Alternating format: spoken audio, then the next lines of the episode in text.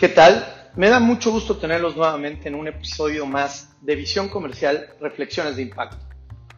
Mi nombre es Enrique Cuellar y en esta ocasión vamos a revisar uno de los reportes de mayor valor en el seguimiento de cualquier empresa o negocio.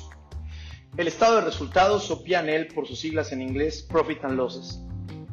Para poder entender en dónde estamos y a dónde vamos, se requiere de un análisis previo a toda acción este ejercicio nos permitirá definir los pasos a seguir y las, estrategias para alcanzar el objetivo que se haya planteado.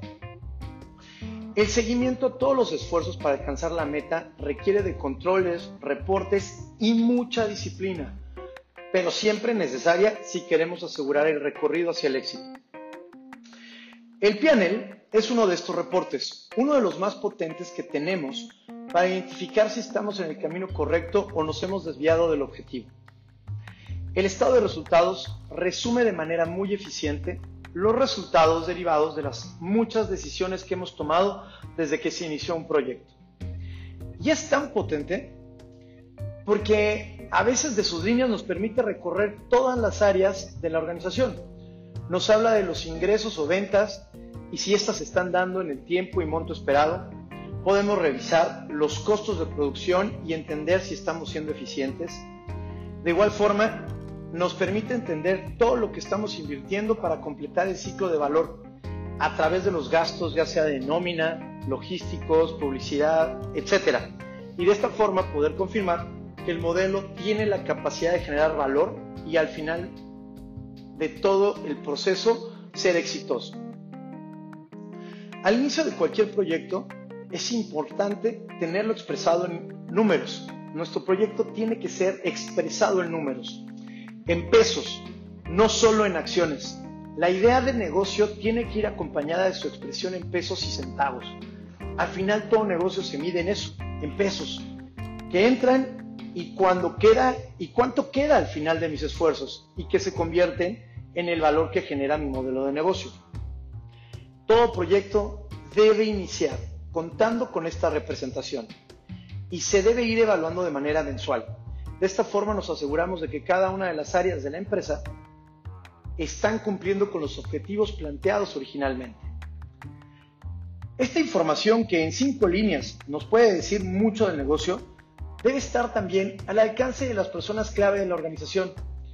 Es un error pensar que debemos mantenerla escondida o solo al alcance de los directivos de la empresa. Esto es esta es una visión muy tradicional, muy de vieja guardia, que además no nos permite generar el valor que realmente necesitamos de las personas, del talento que tenemos en la organización.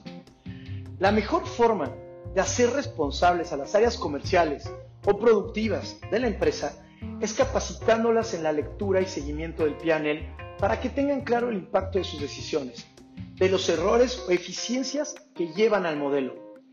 El contar con esta información y asegurarnos de su correcta interpretación nos permite lograr equipos responsables y con la capacidad de influir en la organización de manera estratégica.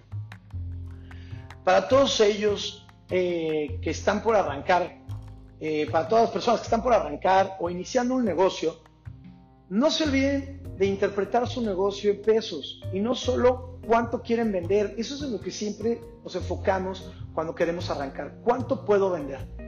Y esto es un error que nos lleva a fracasos o a la búsqueda de fuentes adicionales de capital. Y todo por no tener una visión completa de lo que implica la operación de mi negocio. inclusive para todos aquellos que forman parte de una organización con buenas bases financieras, es importante que entiendan el PNL para que puedan comunicarse con valor a través de toda la organización. En tantas ocasiones estamos más preocupados por cuidar o esconder esta información que construimos estructuras sin visión o capacidad de, influir. Y al final del día nos sorprendemos porque se toman decisiones incorrectas. En el caso de las áreas comerciales, por ejemplo, es muy común que que existan diferencias entre ventas y finanzas, porque no entendemos las restricciones presupuestales. Pues esto es lógico.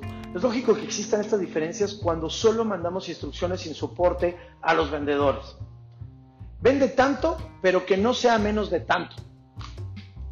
¿Qué pasaría si en lugar de hacer esto, le explicamos las variables que juegan en un negocio productivo las explicamos correctamente a nuestro equipo comercial para que así tengan más elementos de negociación. Déjenme poner un ejemplo. ¿Por qué no les explicamos acerca del impacto del plazo de pago? ¿Cómo impacta esto en la generación de flujos? Eh, los costos de almacenaje, los costos logísticos. Quizás entendiendo esto podamos lograr un mejor deal con nuestro socio comercial. Eh, eh, ejemplo, ¿no? con mucho gusto te doy un descuento adicional o te bajo el precio pero necesito en consecuencia que me pagues 15 días antes o que tú te encargues de los temas logísticos o que elimines tan, tanto tiempo de almacenamiento que estoy teniendo yo del producto que te voy a colocar. Todo esto nos permite al final del día tener más variables para que nuestro mismo equipo pueda lograr mejores estrategias y al final del día un mejor impacto tanto para con nosotros dentro de la organización como para con nuestro socio comercial. Que al final del día generamos equipos estratégicos que van a tener la capacidad de influir con mucho mayor impacto dentro de la organización.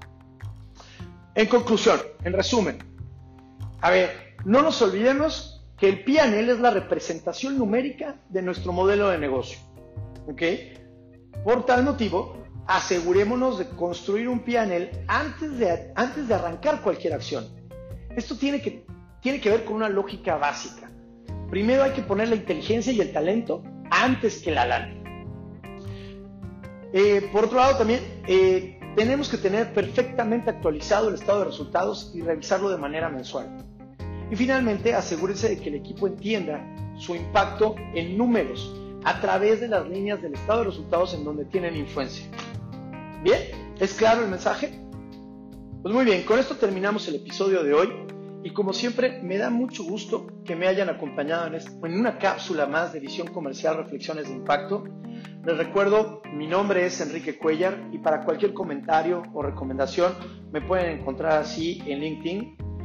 Les agradezco muchísimo este tiempo, que tengan una gran semana y nos escuchamos nuevamente la próxima semana. Que estén muy bien, hasta luego.